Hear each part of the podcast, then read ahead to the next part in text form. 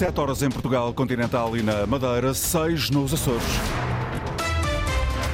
Em destaque nas notícias. A promessa é feita por Luís Montenegro.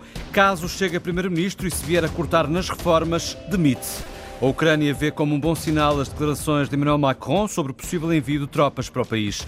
Neste noticiário vamos conhecer uma investigação de cientistas portugueses que abre portas a diagnósticos precoces de Alzheimer. A esta hora, 11 graus no Porto, 12 Lisboa, 14 Faro, 16 em Ponta Delgada, Funchal nos 18. As notícias com Miguel Soares. Avaria no metro de Lisboa. A linha verde está interrompida desde as 5 e um quarto entre Telheiras e Alvalade devido a uma falha de energia. A falha aconteceu no túnel de ligação à estação de Telheiras, o que obrigou à retirada dos passageiros através da galeria de acesso. A empresa garante estar a fazer todos os esforços para resolver o mais depressa possível o problema, mas não tem previsão para a reabertura da linha. Luís Montenegro promete que se demite se vier a cortar um cêntimo nas reformas dos pensionistas. Isto caso chegue a Primeiro-Ministro promessa feita em conversa com habitantes da cidade de Porto Alegre durante uma arruada da AD no Centro Histórico. Luís Montenegro foi confrontado com as memórias dos cortes das pensões no período da Troika e de Passos Coelho, Inês Ameixa. Luís Montenegro entra pelo café adentro. Numa mesa, quatro habitantes da cidade são surpreendidas pela presença do líder da AD atiram com cortes nas reformas e com o nome de Passos Coelho, mas rapidamente Luís Montenegro afasta os fantasmas do passado. Ele que já tinha garantido que não vai cortar nem um cêntimo nas pensões, vai agora mais longe. Vou-vos dizer aqui uma coisa que nunca disse na campanha, vou-vos dizer aqui, pela primeira vez, para ser muito claro sobre isso. Se eu algum dia tiver que cortar um cêntimo numa reforma, demito-me. Olha, que fixei, é eu fixei. Não, te, não, podem ter a certeza absoluta. É uma promessa de honra minha. Promessa fixada, ouve-se entre câmaras e microfones. Luís Montenegro aproveita a deixa e acrescenta. Deixe-me só dizer-lhe isto. E por mais que os nossos adversários vos queiram dizer isso para vos assustar, não acreditem. É palavra de honra mesmo. O bate-boca continua com Passos Coelho na boca das gentes. Nas campanhas tira o senhor Passos Coelho do seu lado. Até assim é que nos tirou tudo. Não tirou, mas não tirou. Não, não tirou, tirou, tirou. Peço desculpa, mas tirou. Deixem-me só dizer. Aí não posso concordar consigo. Está bem, mas deixe-me só explicar uma coisa. O que foi feito naquele período foi feito depois do Partido Socialista ter assinado um compromisso em que aquilo tinha de se fazer. É só isso que eu queria que vocês percebessem. Não foi por vontade, foi mesmo por obrigação. Luís Montenegro, um dia depois de Pedro Passos Coelho ter entrado na campanha da AD a ser confrontado com o antigo Primeiro-Ministro, mas a deixar a garantia. Nós agora já temos medo. Mas não tenham. Mas temos que ter. Sabe porquê? Porque esta semana e na próxima vão tentar incutir-vos esse medo. Mas Ai, esse... Não medo. Então pronto, então está resolvido. Não tenha medo.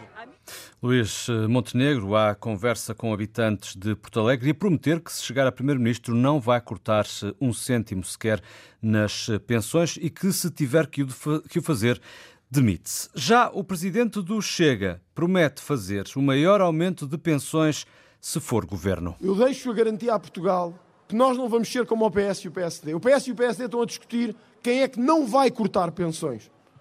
Eu quero-vos deixar a garantia política, com todo o meu empenho nisso. Não haverá maior missão para mim do que esta, do que permitir que os nossos pais, os nossos avós, vivam num país com dignidade. Eu garanto-vos que o choque de dignidade não será um choque salarial nem fiscal. Será o choque do maior aumento de pensões que Portugal alguma vez teve. Têm a minha promessa, têm o meu sangue e têm o meu compromisso político. Palavras deixadas por André Ventura no final de uma arruada no centro da cidade de Braga. Um bom sinal é desta forma que Kiev interpreta as propostas de Emmanuel Macron.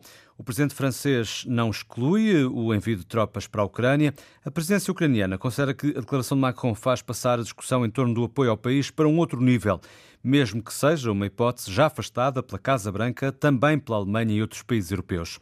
Para o professor José Pedro Fernandes, investigador do Instituto Português de Relações Internacionais, a possibilidade não está em cima da mesa. É uma forma do presidente francês tentar ganhar protagonismo internacional. É, é obviamente difícil responder quando nunca temos os dados todos.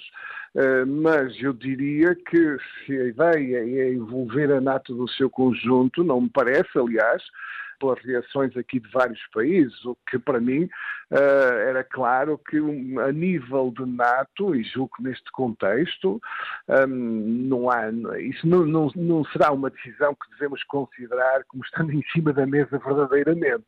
O investigador do Instituto Português de Relações Internacionais, José Pedro Fernandes.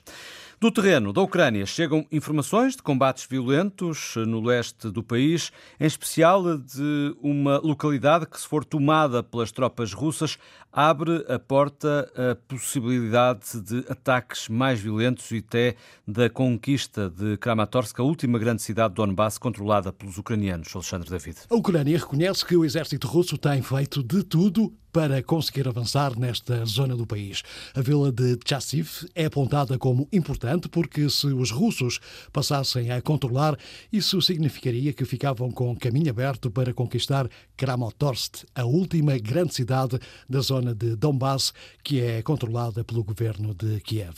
Um porta-voz do exército ucraniano foi mesmo à televisão dizer que os bombardeamentos russos são cada vez mais intensos nesta zona. Adianta ainda que Moscovo enviou reservistas e unidades de assalto. São combates intensos que acontecem numa zona praticamente deserta, onde restam apenas algumas eh, centenas de habitantes, quando antes da guerra era habitada por mais de 12 mil pessoas. A agência France Press conta esta tarde que o exército russo tem avançado muito no terreno na zona este do país, aproveitando a falta de munições e de soldados do lado ucraniano. Para além destes combates, ainda sem fim à vista, o exército exército ucraniano reconhece que foi obrigado a bater em retirada de três cidades da mesma zona. As tropas russas estão aparentemente a avançar no terreno no Donbass.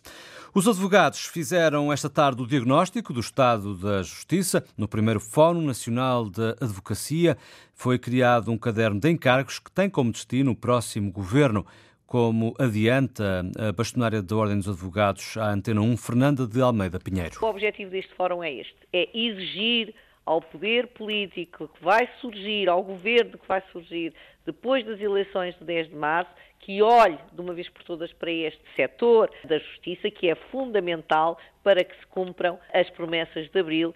É evidente que nós sabemos perfeitamente que a saúde é muito importante, a habitação, a educação, mas a verdade é que sem justiça nós não alcançamos nada disto. Faz falta investimento, em termos de recursos humanos, em termos de recursos tecnológicos, em termos de organização da própria justiça, numa tabela condigna do sistema de acesso ao direito aos tribunais e de fazer chegar a justiça aos cidadãos. Os advogados querem contribuir para melhorar um setor, a justiça, que constitui um dos principais pilares da democracia.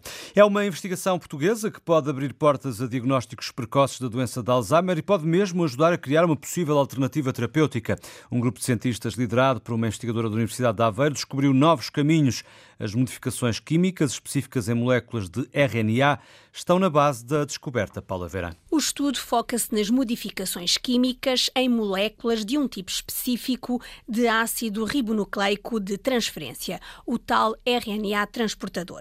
No fundo, são as moléculas que fazem a ponte entre a informação genética, que todos nós temos no ADN, e a produção das proteínas. Ana Raquel Soares, a investigadora da Universidade de Aveiro, que liderou a descoberta, explica o que pode estar em causa. Começámos precisamente por analisar se havia alguma alteração em alguma característica específica destas moléculas de RNA transferência nos tais pacientes e verificámos que, que efetivamente sim. E acontecendo, hum, nós percebemos que isto poderia ser uma forma de diagnóstico precoce da doença e também algo que nós podemos utilizar como um potencial alvo terapêutico para tentar reverter algumas das características desta doença. Depois desta descoberta, qual o passo seguinte? Vamos passar para células provenientes de pacientes e aí sim vamos tentar perceber se isto poderia ser uma possível abordagem terapêutica usando células de pacientes que têm tanto Alzheimer familiar como Alzheimer esporádico para depois então tentar pensar numa, numa solução mesmo terapêutica que possa depois ser testada em pacientes. Mas é de facto um bom ponto de partida para algo que não era explorado de todo. As explicações da investigadora Ana Raquel Soares, da Universidade de Aveiro, com esta descoberta abre-se um novo caminho para conseguir um diagnóstico mais precoce da doença, mas também ajudar os que já têm Alzheimer. Ou seja, a descoberta leva a uma possível alternativa terapêutica para esta demência. Novas possibilidades para os doentes com Alzheimer. A Polícia Judiciária deteve um grupo de pessoas por suspeitas de uso e contrafação de cartões bancários. A operação João Coraceiro decorreu nas regiões de Lisboa, Coimbra e Braga. Os detidos apropriavam-se dos dados de cartões bancários de cidadãos estrangeiros e usavam esses dados para depois fazerem pagamentos ou transferirem dinheiro para as próprias contas bancárias ou então para contas de pessoas da confiança destes suspeitos. A Polícia Judiciária explica em comunicado que que a estratégia permitiu aos seis detidos juntarem mais de 500 mil euros. A atividade criminosa começou em hotéis e centros comerciais, evoluiu depois para a criação de sociedades com o objetivo de conseguir terminais de pagamento junto de empresas que prestam esses serviços. A PJ fez buscas através da Unidade Nacional de Combate à Cibercriminalidade e Criminalidade Tecnológica. Os seis detidos estão indiciados pela prática de crimes como associação criminosa, contrafação e uso de cartões ou outros dispositivos de pagamento também a utilização de documento de identificação alheio e furto. Os detidos vão agora ser presentes a primeiro interrogatório judicial no Tribunal Central de Instrução Criminal para aplicação das medidas de coação adequadas que podem ir até à prisão preventiva. E agora, a fechar esta edição, damos um salto ao Estoril, ao estádio António Coimbra da Mota, onde a seleção feminina de futebol joga contra a Coreia do Sul e ao intervalo, José Carlos Lopes, as jogadoras portuguesas já goleiam. Exatamente, uh, uh, Portugal vence por 4 bolas a 0, um jogo aparentemente equilibrado, mas que uh, nos últimos 10 minutos Portugal marcou 3 golos, mas inaugurou o marcador aos 16 minutos por Joana Marchão, aos 37 Telma Encarnação fez o 2-0, aos 45 foi Andréa Faria a fazer o 3-0 e aos 47 Jéssica Silva fez o 4-0. Um jogo de preparação de, de Portugal, o segundo no espaço de uma semana, a pensar no apuramento para o Europeu de 2025. O sorteio desse mesmo Europeu realiza-se a 5 de março. Depois de ter jogado já contra a Chequia, Portugal agora ao intervalo goleia por 4-0 a Coreia do Sul.